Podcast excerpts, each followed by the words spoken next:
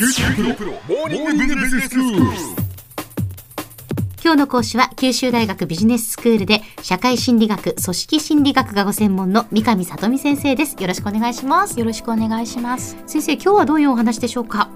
今日はセルフハンディキャッピングについてお話をしたいと思います。はい、セルフハンディキャッピング、あの前回防衛的な印象操作の一つだということでご紹介いただきましたよね。はい、その一つになります。はい人は失敗をした時、大抵は素直に反省をしたり、ごめんなさいと謝罪をしますが、時には言い訳をすることもあると思います。うん今日はざっくり言うと言い訳についてのお話になりま そすう。ですか。言い訳についての話ってすごいですね。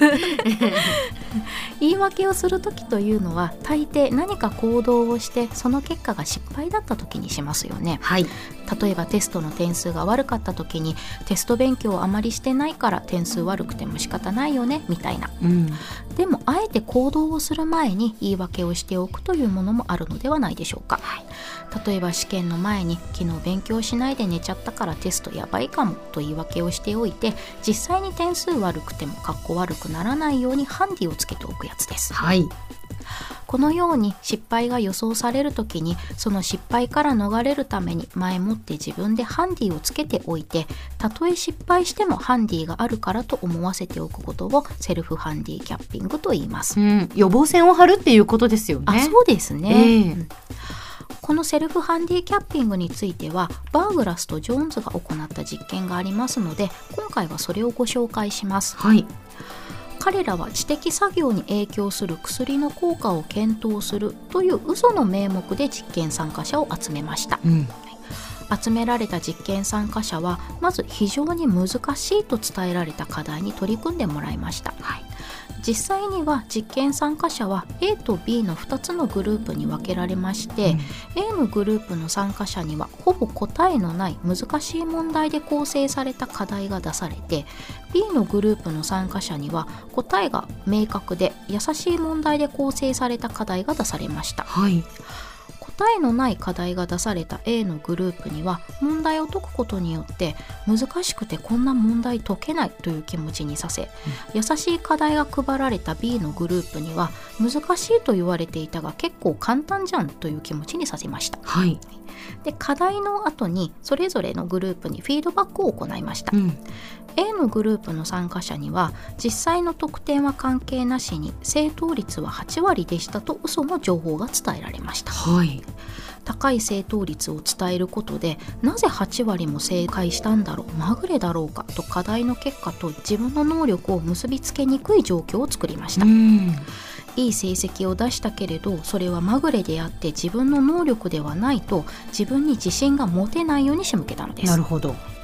一方で優しい課題が配られた B のグループには実際の成績がフィードバックされて課題の結果と自分の能力が結びつきやすい状況を作りました。うん、まあもともとその簡単に解ける問題ですしそしてまあはい正答率と、まあ、整合性が取れるとはい。大体手応えと、まあ、正答率とこんなもんだろうなということですよね。そうですね、ええ。はい課題とフィードバックの後薬を摂取してもらって再び課題を解いてもらうんですけれども、摂取してもらう薬は3種類用意されました。知的作業を促進する薬作業を妨害する薬知的作業に関係のない薬の3種類です。参加者はこの中から自由に選べるようになっていました。うん。さて次の課題に取り組む前に実験参加者たちはどの薬を選んだのでしょうか？はい実験の結果自分の能力に自信を持てない A のグループの参加者のうち約6割が知的作業を妨害する薬を選びました。ほう。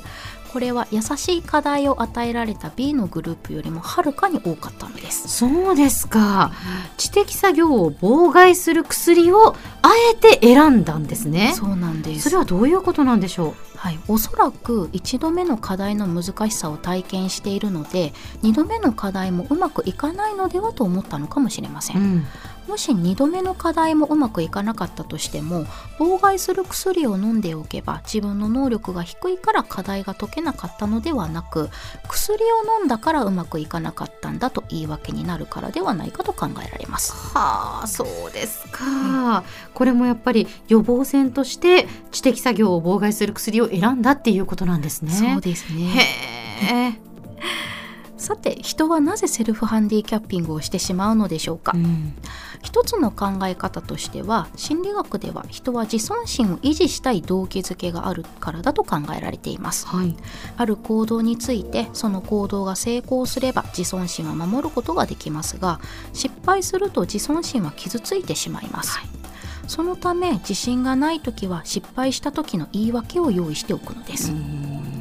その言い訳がそれなりに納得できるものであれば実際に失敗したとしても不利な条件のせいだとか自分に能力がないわけではないと自尊心を守ることができるのです、うん。もし成功できれば不利な条件があるのに成功した自分には能力があるかもしれないと自尊心を高めることができます。はい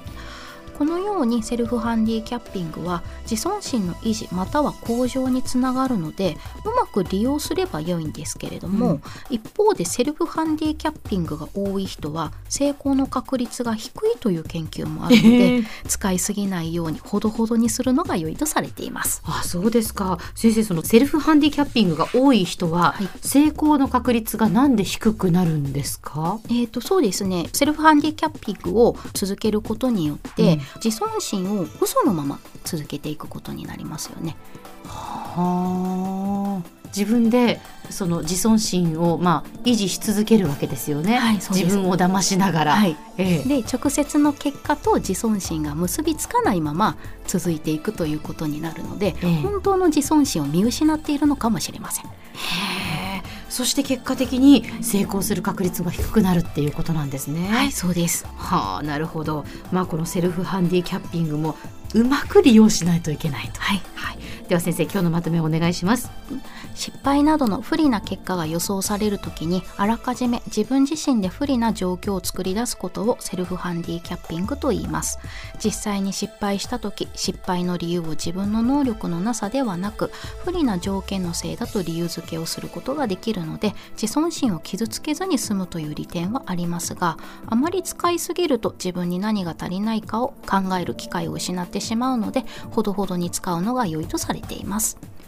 今日の講師は九州大学ビジネススクールで社会心理学組織心理学がご専門の三上里美先生でした。どうもありがとうございました。ありがとうございました。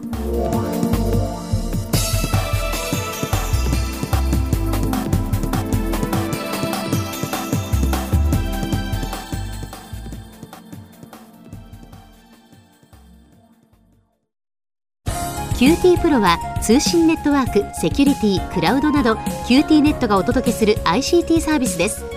九州中に展開した光ファイバー網を基盤に一番身近なビジネスパートナーとして九州の企業、自治体の皆様をサポートします。